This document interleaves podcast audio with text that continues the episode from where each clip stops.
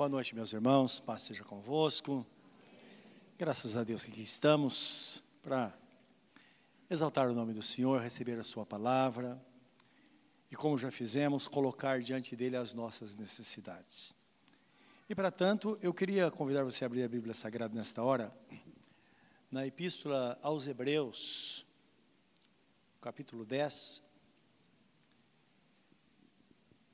Que eu vou falar um pouco hoje sobre a fé não é? Que é um elemento essencial na nossa vida. E lembrando que há um propósito que nós estamos, já vimos no domingo, das nossas prioridades, não é? Os irmãos sabem que para colocar as prioridades da nossa vida é preciso fé, porque a fé é o firme fundamento das coisas, o firme fundamento das coisas que nós esperamos e a convicção de fato que nós não vemos. Não é? Por que é que Deus tem que ser colocado em primeiro lugar na nossa vida? É um ato de fé, não é verdade?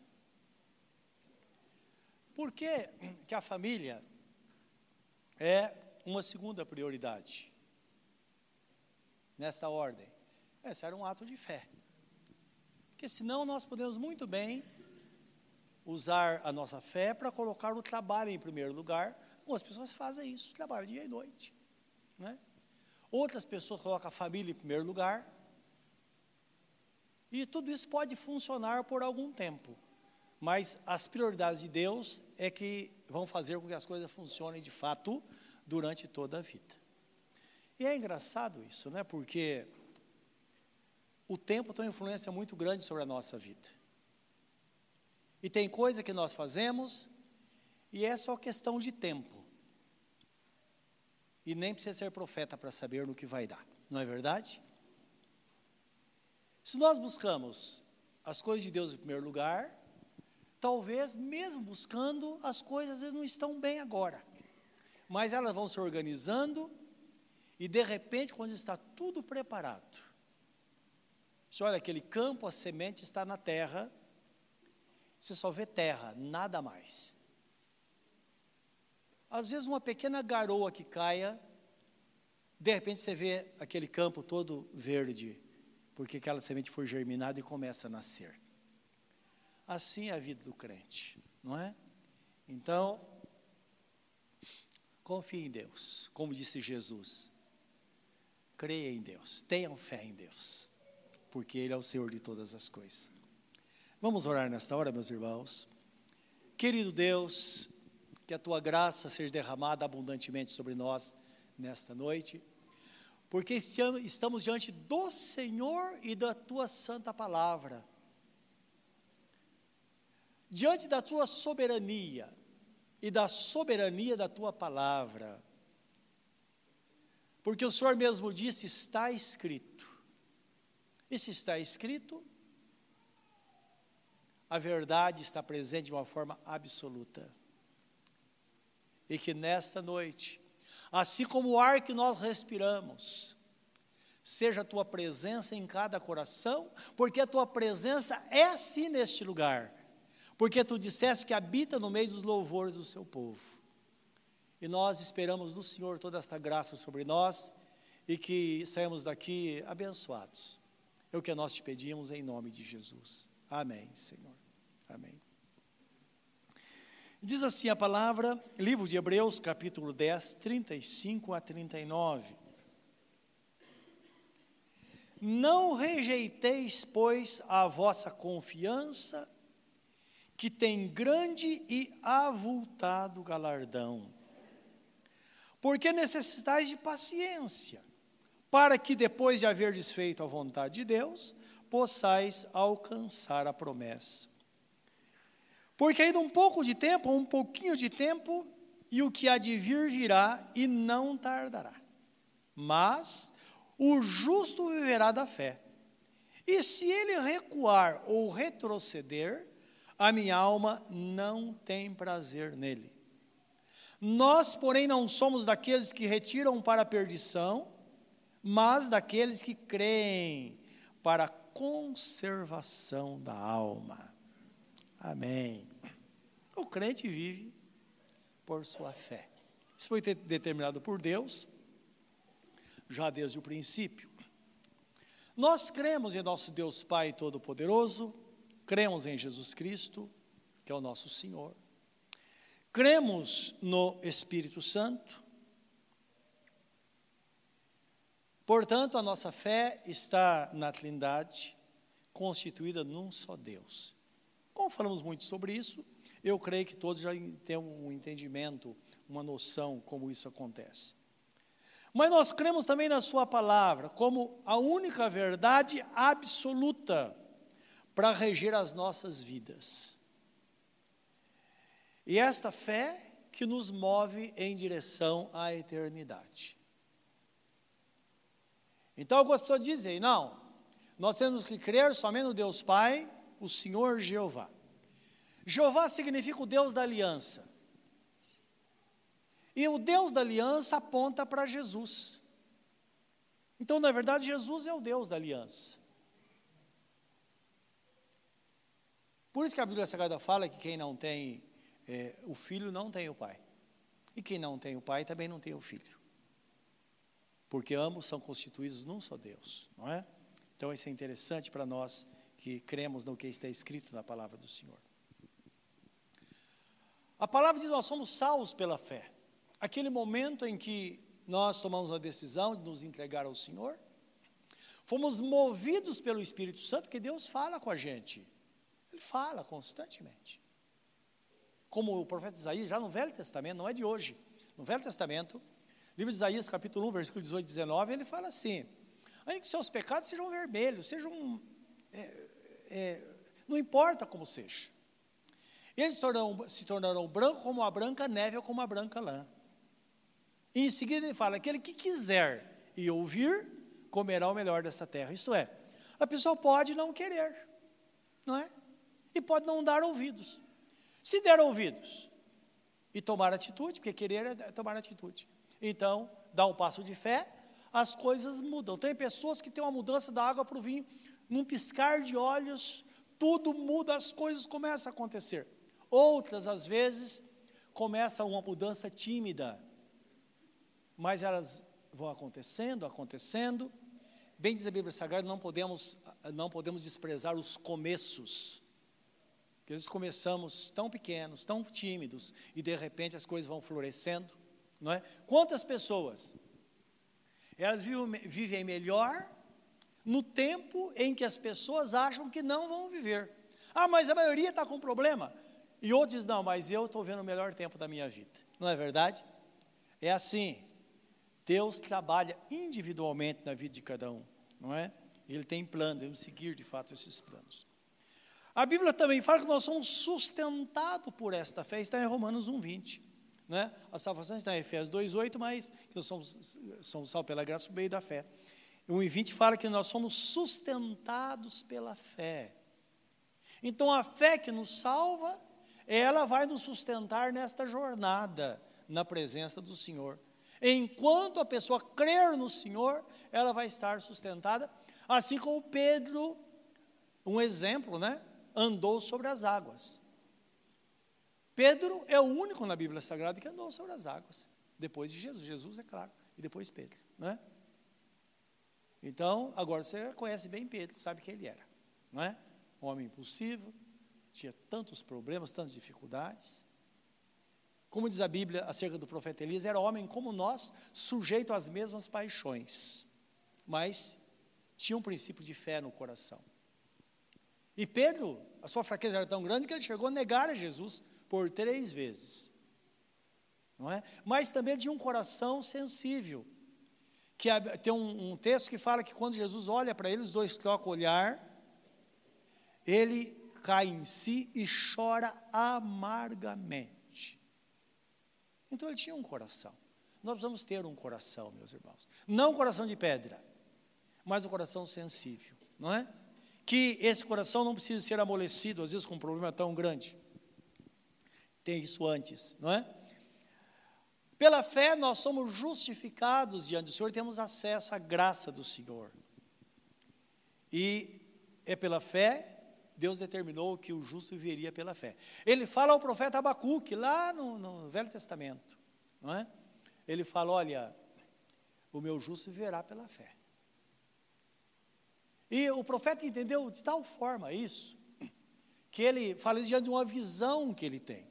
Ele tinha um questionamento dentro dele, e ele falava com Deus, falava, Senhor, o que eu fico inconformado é que nesse mundo, muitas vezes, o ímpio domina sobre os justos. Às vezes acontece isso. O Senhor permite, às vezes, que o crente tenha um patrão cruel, e ele é ameaçado diariamente, precisa orar diariamente para, com medo de perder o emprego, não é verdade? Às vezes, o patrão crente ele não tem sorte com o empregado, porque pega a pessoa que, que lesa, que faz. E os irmãos sabem disso, tanta coisa. O ser humano é terrível às vezes. Então, ele ficava incomodado. Ele falava: como que pode? A gente sempre está na mão de alguém. E Deus dá a revelação para ele, o que é o viver pela fé, e ele termina o seu livro Lá no final deve ser 3, 17, parece do livro de Abacuque, se não me falha a memória. Ele fala com Deus, fala, Senhor, ainda que a videira não produza o seu fruto. Ainda que as vacas sejam roubadas do curral. Ainda que, a oliveira não produza azeitonas. Ainda que tudo dê, errado, eu vou continuar confiando no Senhor. Isso não vai abalar, não vai abalar a minha fé. Então ele aprendeu, teve um aprendizado, já dando assim uma visão de como seria o crente no futuro, não é? Porque lá era uma mostra, porque estava numa dispensação, dispensação da lei, que não era nossa, a nossa dispensação da fé. Na lei, a pessoa era recompensada por aquilo que ela fazia somente. Hoje não é assim. Hoje, primeiro, a pessoa precisa crer e tomar a decisão, crer e fazer. Então, aí ela vai obter o resultado na presença, ou que ela busca para a sua vida do próprio Deus. O texto do versículo 35 que nós lemos fala da confiança, o primeiro versículo. A confiança é um dos elementos que nos conduz à fé. Por isso que ele fala: é necessário que tenhais confiança, não abandoneis a confiança, porque a confiança ela traz consigo um grande avultado galardão. Então vale a pena confiar. E a confiança é, é interessante isso, a confiança é uma, uma, uma disposição que nós temos de observar é, quem é a pessoa, no caso nosso Deus, nós, que nós estamos seguindo. Então ele é fiel, ele é íntegro em tudo, no seu caráter, sua forma de agir. É como você fala, eu confio nessa pessoa. Talvez você nunca precise dela. Mas você fala, mas eu confio nessa pessoa. Não é assim? Pelo caráter desta pessoa. Então ele fala, é necessário que tenhamos essa confiança, porque em Deus, quando nós confiamos em Deus, então, quando nós precisarmos do socorro dele, nós vamos ter esse socorro na nossa vida.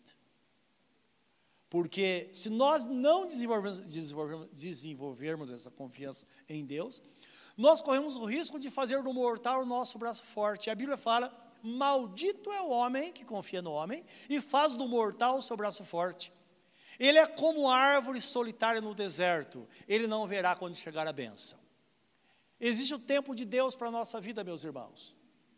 A pessoa que não está afinada com Deus, que não tem o Senhor em primeiro lugar na sua vida, tem esta comunhão com Deus, muitas vezes quando chega a bênção, ela perde. Ela perde. Às vezes procura um emprego melhor a vida inteira, surge aquela oportunidade, a pessoa está cheia de medo, ela fala, não, é muito para mim. E ela tem medo de ir, não é? Ou então, ela precisa tomar uma decisão na vida e ela tem medo de tomar a decisão. Então ela não vê, ela não consegue experimentar esta bênção. Precisamos ter essa direção de Deus. A confiança em Deus, claro, na sua fidelidade, a Bíblia fala em 1 Tessalonicenses 5,24, que Deus é fiel. E quando fala em fidelidade de Deus, está falando que Ele é fiel de fato em todas as coisas, Ele não tem compromisso com aquilo que ele não disse. Mas se ele disse, então, não é? Vai acontecer. E lembra, ele prometeu que iria cuidar de você. De mim, de você. Vira para a pessoa que está ao seu lado e fala com ela. Fala, lembra que Deus sempre vai cuidar de você. Isso vai te ajudar. Sempre. Hebreus 13, 5, ele diz assim.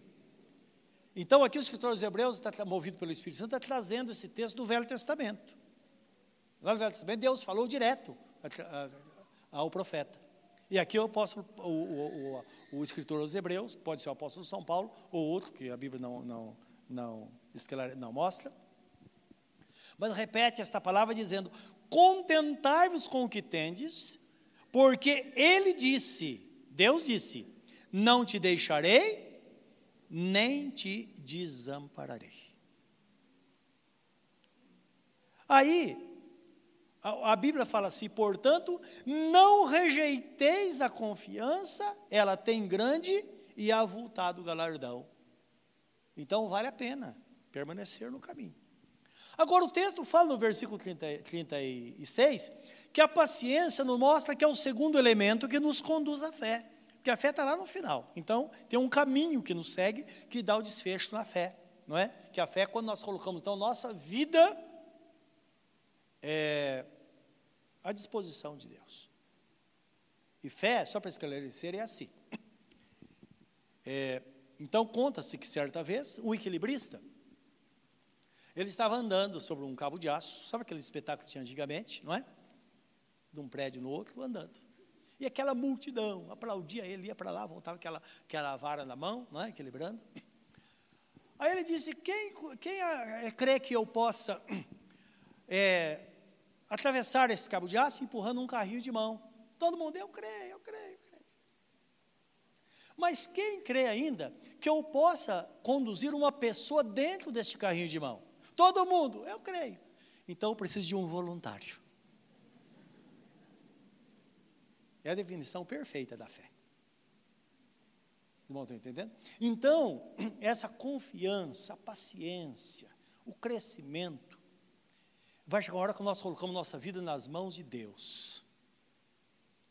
Às vezes tudo diz contra, às vezes nós estamos na contramão da história, todo mundo está dizendo o contrário, mas ter aquela certeza absoluta que você está certo. Outra hora, todo mundo diz que você está certo, você tem a certeza absoluta que você não deve fazer. Pode ser que todos estão dizendo uma coisa e você está sentindo o mesmo. Os irmãos estão entendendo? Porque a fé não está no outro, a fé está em nós, a certeza não está no outro, está em nós. Então é esta fé é onde as grandes coisas acontecem. Foi quando Jesus Cristo disse: Se tiver de fé do tamanho do grande de mostarda, direis este monte: arranca-te e precipita-te no mar. E se creres no teu coração e não duvidares do que se diz, então será feito. Porque tudo o que pedires ao Pai em oração, crendo que recebestes, tê-lo eis. Está no livro de Marcos, Evangelho de Marcos, capítulo 11, versículo 22 em diante. Então, Jesus, ele dá essa definição.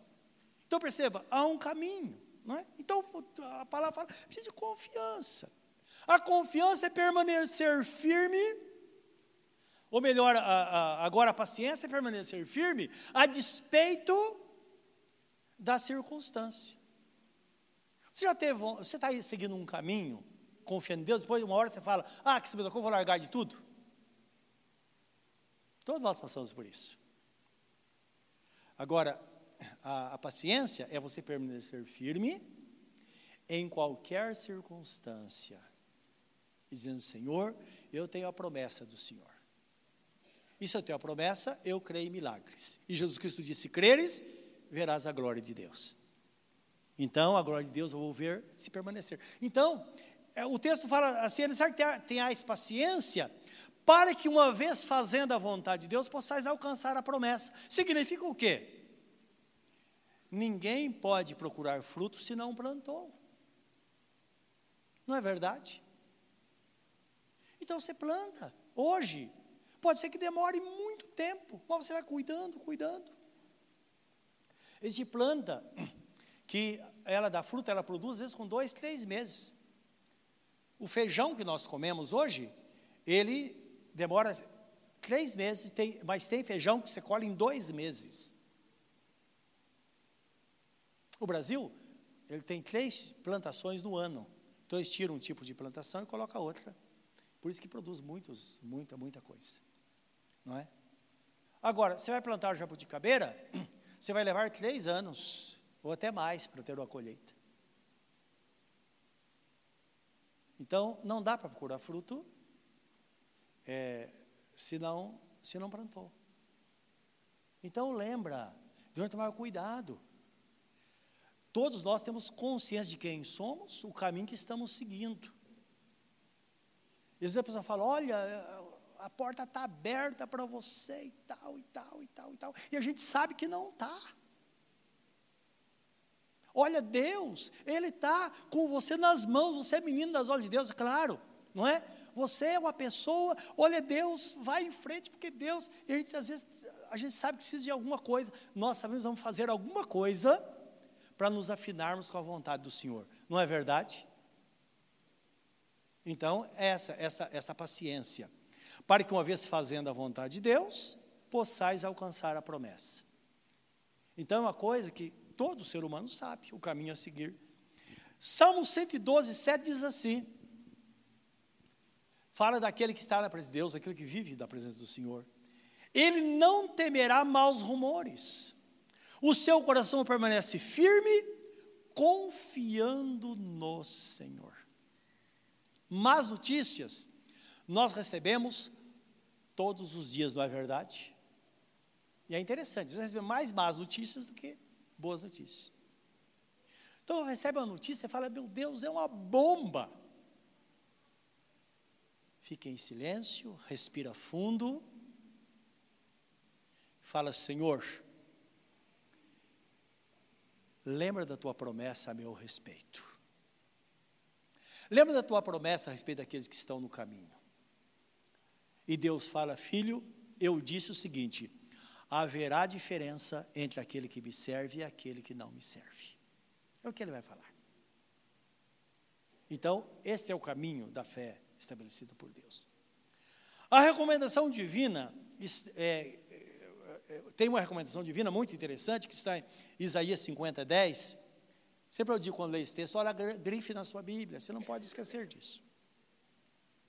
Então o texto fala assim: começa com a pergunta: quem há entre vós que tema ao Senhor e ouça a voz do seu servo?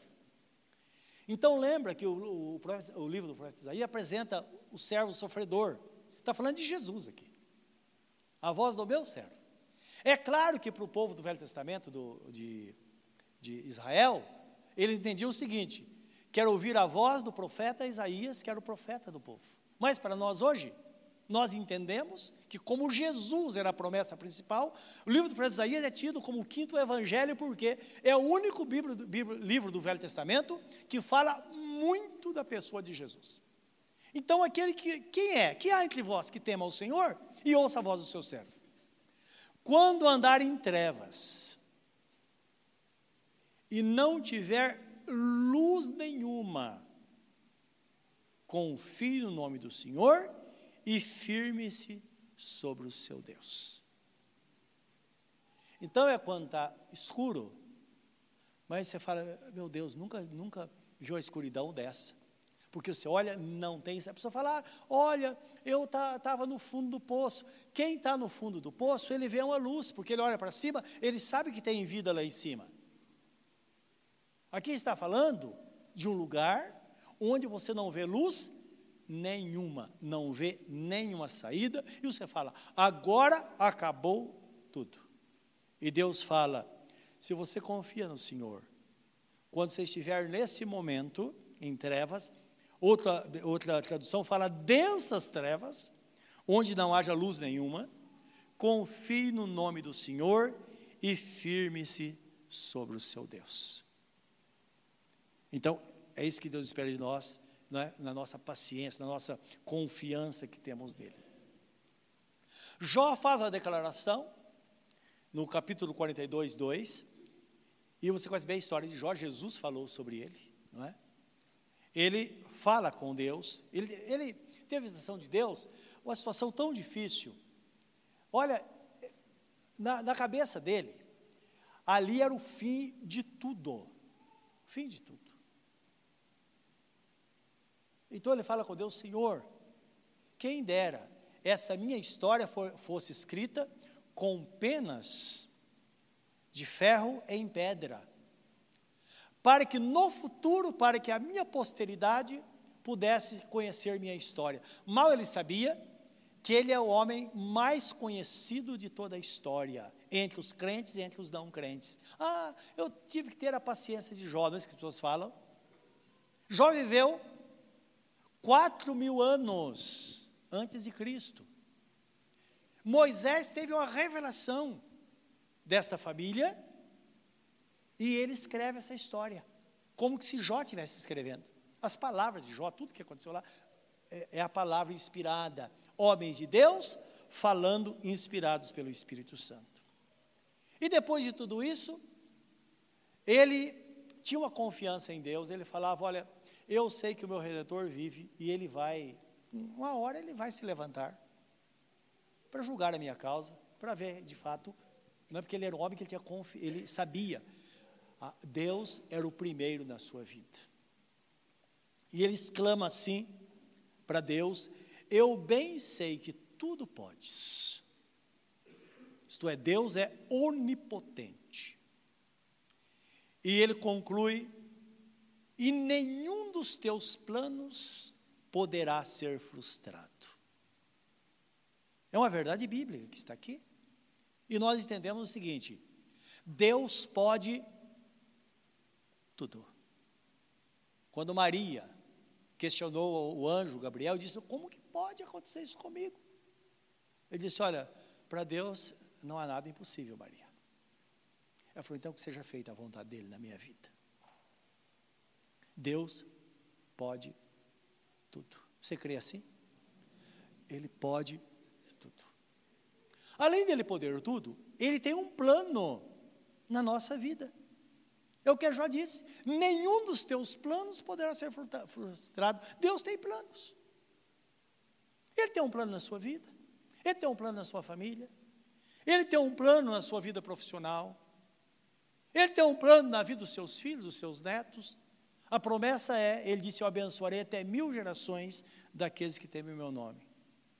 Se a promessa está ali, pode fortalecer isso com a esperança, porque certamente, hora ou outra, a porta vai se abrir e a bênção de Deus virá. Livro de Hebreus 6,18 fala que a esperança é a âncora da alma. Então, se você espera algo, o barco não desanda. Como eu vi certa vez uma pessoa diz, ah, eu vou chutar o balde, não é? Eu vou jogar toalha, termos assim, dizendo, eu vou desistir de tudo, vou acabar com tudo. Não, não necessariamente. Porque se existe um plano, e nenhum dos planos deles pode ser frustrado, hora ou outra, alguma coisa vai acontecer. Você fala, eu não sei o que vai acontecer. Eu também não sei. Deus sabe, porque além dele ser o Todo-Poderoso, onipotente, ele é onisciente, ele conhece tudo, conhece o futuro. E ele é onipresente, que ele está presente em todos os lugares ao mesmo tempo. Talvez esteja um momento de angústia, profunda angústia. Hoje, Deus estava lá. Você crê nisso? E foi isso que Jó disse. Sozinho, abandonado, uma doença incurável, de repente Deus vem e restaura a vida dele, cura e muda totalmente a sorte dele. E ele fala: Eu sei que tudo, que o Senhor tudo pode, e nenhum dos planos do Senhor poderá ser frustrado. Então lembra, Deus tem um plano na sua vida. E esse plano vai ser concretizado por causa da grande fidelidade dele. A fé, meus irmãos, é atitude. Então nós chegamos na fé. A fé é uma atitude. Tiago nos dá uma, uma, uma lança a luz, Tiago, irmão de Jesus. Então nós vemos que Jesus teve vários irmãos. Então, ele fala, o livro de Marcos fala de, de, de Judas, de é, é, Tiago, Judas, José, quatro irmãos, homens, a Bíblia menciona, além de várias irmãs. Era uma, Jesus tinha uma família. E Tiago aqui, ele lança luz sobre a, a, vida cristã, que muitas vezes não é mal compreendida. Nós somos salvos pela fé. Mas a fé é uma decisão do coração e uma atitude que é definida como obra, obras de fé. É interessante que ninguém é salvo pelas obras, mas pela fé. Mas quando ela crê, em seguida é necessário que se tome uma atitude para que as coisas mudem. Não é? E eu quero que você leia comigo Tiago 2, 17 a 22. É um texto assim maravilhoso, né? Que mostra realmente o caminho, e a Bíblia ilustra isso também.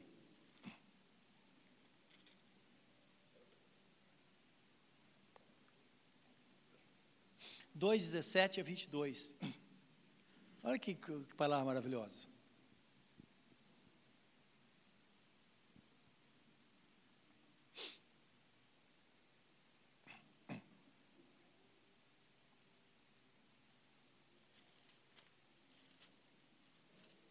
Tiago é logo depois de Hebreus. Né?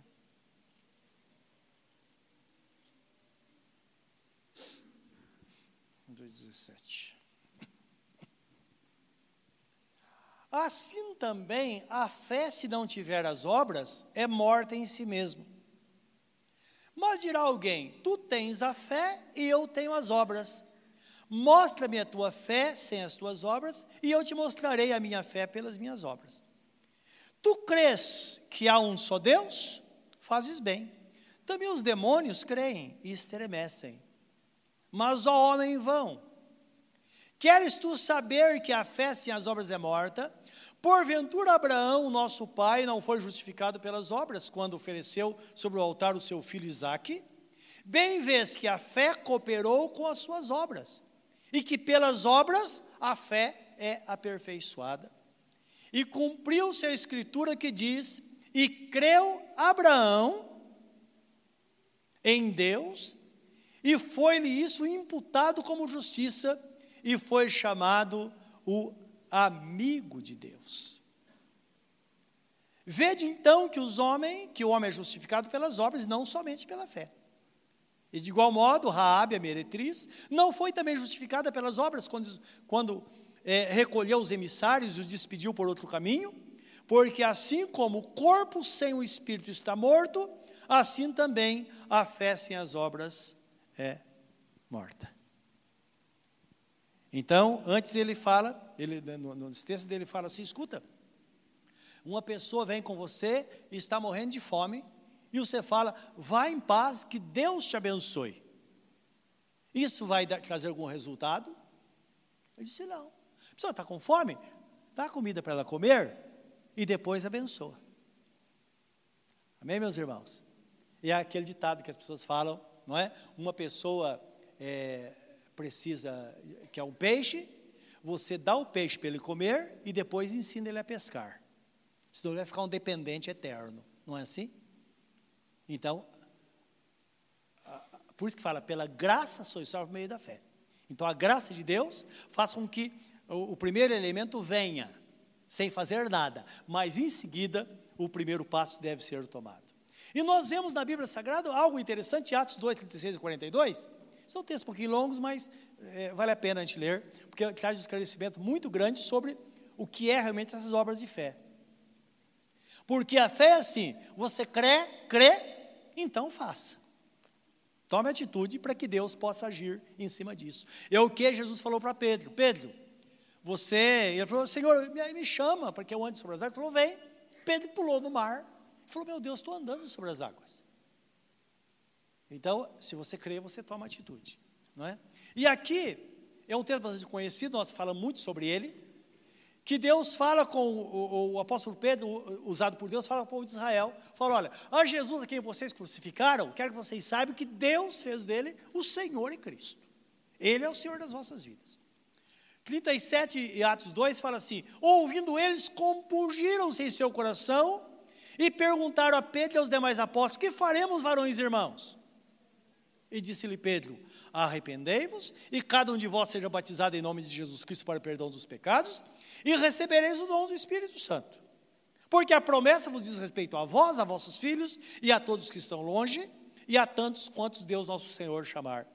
E com muitas outras palavras testificava e exortava, dizendo: Salvai-vos dessa geração perversa. De sorte que foram batizados os que de bom grado receberam a sua palavra, e naquele dia agregaram-se quase três mil.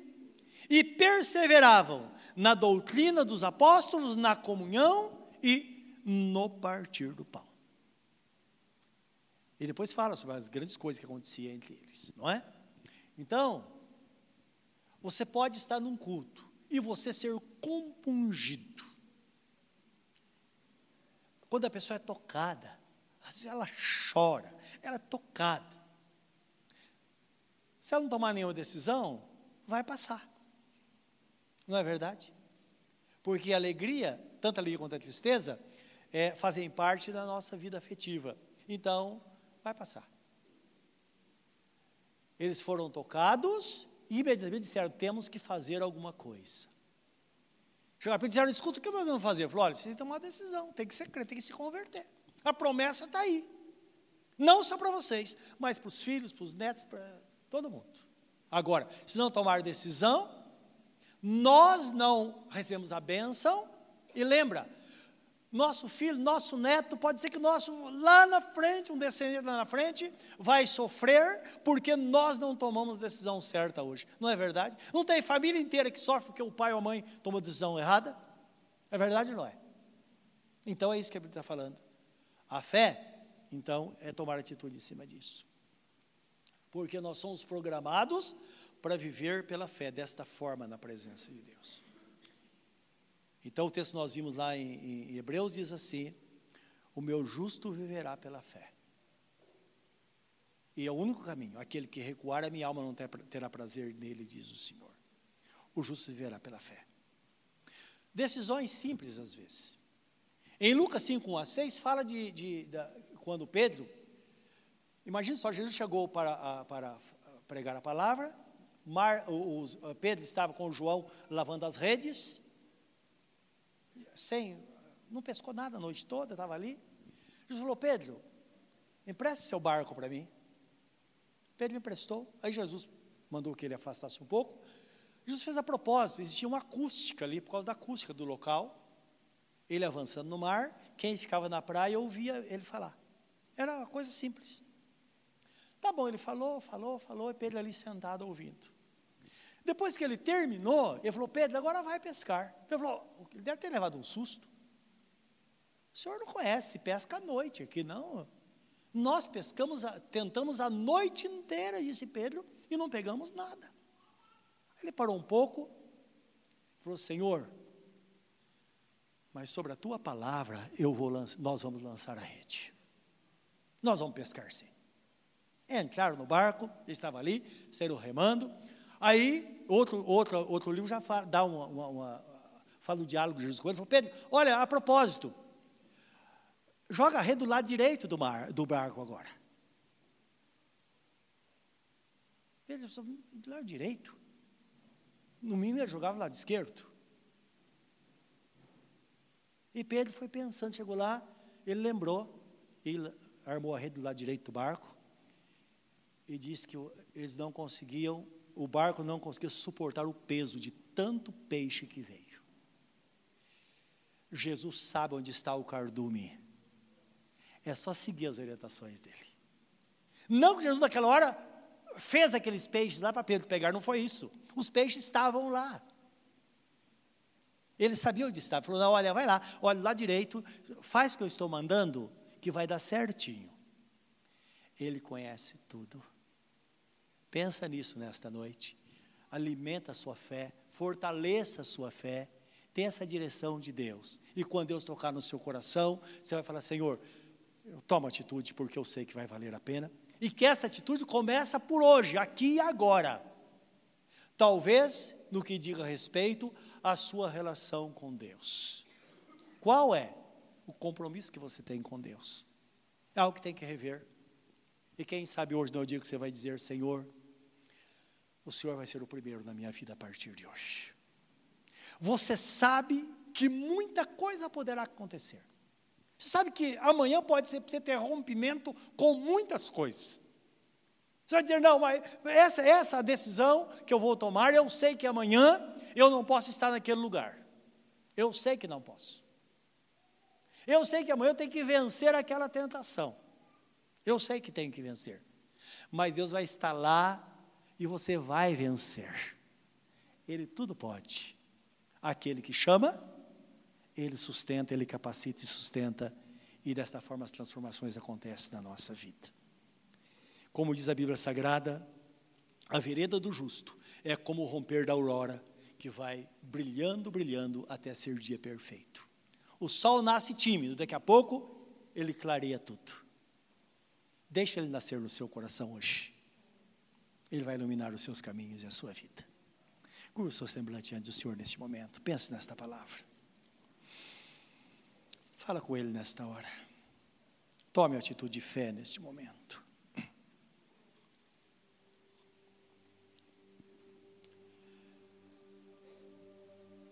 Querido Deus, nós estamos na tua presença nesta noite. Nós confiamos em Ti, nós perseveraremos na tua palavra, nós cremos no teu socorro, queremos que a porta vai se abrir, cremos que a escuridão vai passar, porque tu és o socorro presente na hora da angústia. Cremos que aquela má notícia vai se dispersar como a névoa, como a neblina na tua presença. Porque o Senhor se incumbe de fazer isso na vida daquele que está na tua presença, Senhor. E nascerá uma esperança. Ó oh Deus, que cada decisão de fé seja: Senhor, tu és o meu braço forte. Tu és o primeiro em minha vida. Tu és o Senhor que vai me conduzir nesta jornada aqui na terra. E ele diz a você, filho, o choro pode durar uma noite, mas a alegria virá pela manhã. Meu Deus, que esta promessa se cumpra na vida de cada um e ninguém saia nesta noite de mãos vazias, mas cada um leve consigo a promessa, a bênção para a sua vida e para o seu lar, no nome santo de Jesus. Amém, Senhor. Amém.